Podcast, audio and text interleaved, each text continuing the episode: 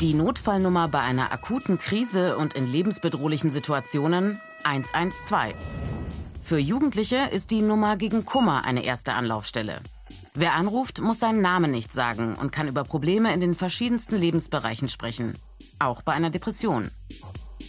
Qualifizierte ehrenamtliche BeraterInnen sind unter der bundesweiten kostenlosen Nummer 116 111 erreichbar.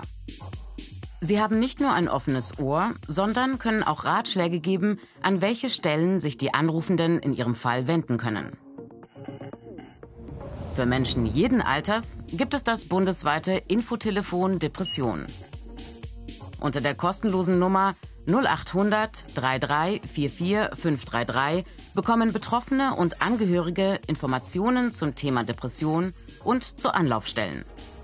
Auch die Hausärztinnen können psychotherapeutische Hilfe vermitteln, außerdem die Krankenkassen und die örtlichen kassenärztlichen Vereinigungen.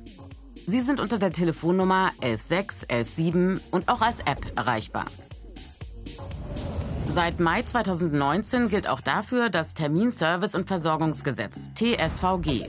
Patientinnen sollen so schneller Arzttermine bekommen. Innerhalb von maximal fünf Wochen. Bei Akutbehandlungen in maximal drei Wochen. Kann der Dienst ein Gespräch bei Psychotherapeutinnen oder Ärztinnen nicht fristgemäß anbieten, muss er einen Termin in einem Krankenhaus oder einer Krankenhausambulanz finden. Unterstützend gibt es das Online-Tool I Fight Depression, das von Fachleuten entwickelt wurde. Betroffene können aber immer auch in Eigeninitiative Psychotherapeutinnen direkt kontaktieren. Je nach Art und Schwere der Depression gibt es verschiedene Therapieformen. Zum Beispiel die Verhaltenstherapie. Hier vor allem im Blick die aktuellen Probleme besprechen und Strategien erlernen, wie sich diese Probleme angehen lassen. Konkrete Handlungsanleitungen. Daneben gibt es die tiefenpsychologisch fundierte Psychotherapie. Hier, neben der aktuellen Lebenssituation im Blick, die Vergangenheit, Erinnerungen. Gefühle und Situationen, etwa aus der Kindheit, all das wird in einem Zusammenhang mit dem Jetzt betrachtet. Und daraus ergeben sich oft Fährten für Lösungswege. Außerdem einer der bekanntesten Therapieformen, die Psychoanalyse. Hier stehen Kindheitserfahrungen und die Eltern-Kind-Beziehungen ganz besonders im Fokus.